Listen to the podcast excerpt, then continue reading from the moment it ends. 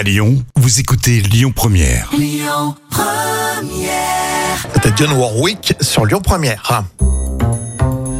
Alors ça c'est une vraie info euh, puisque les Japonais euh, qui se sont tellement habitués à porter euh, le masque pendant le Covid, ils n'arrivent plus à sourire et ils ont créé une sorte d'école du sourire. Et oui, hein, même si les Japonais étaient habitués au masque, hein, bien avant le Covid, hein, Hmm. leur utilisation a grimpé en flèche euh, lorsqu'il est devenu obligatoire.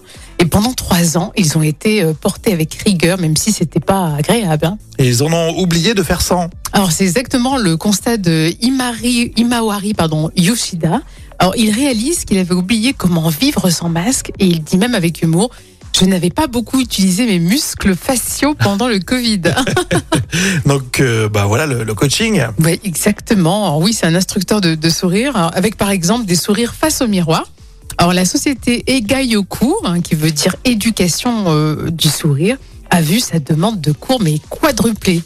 Alors t'imagines, il faut se mettre euh, devant un miroir et c'est ça, s'entraîner à faire des sourires comme ça? Parce que là, on rigole, mais honnêtement, c'est quand même triste. On se dit que vraiment le, le rire maintenant a, a perdu de sa Bah, nous valeur. on a Marc-Antoine Lebray, on a Ah oui. Laurent Gérard, on a des humoristes, ils font le boulot, il n'y a pas besoin d'aller avoir des coachs. Oui, mais bon, au Japon, euh, le code culturel est différent.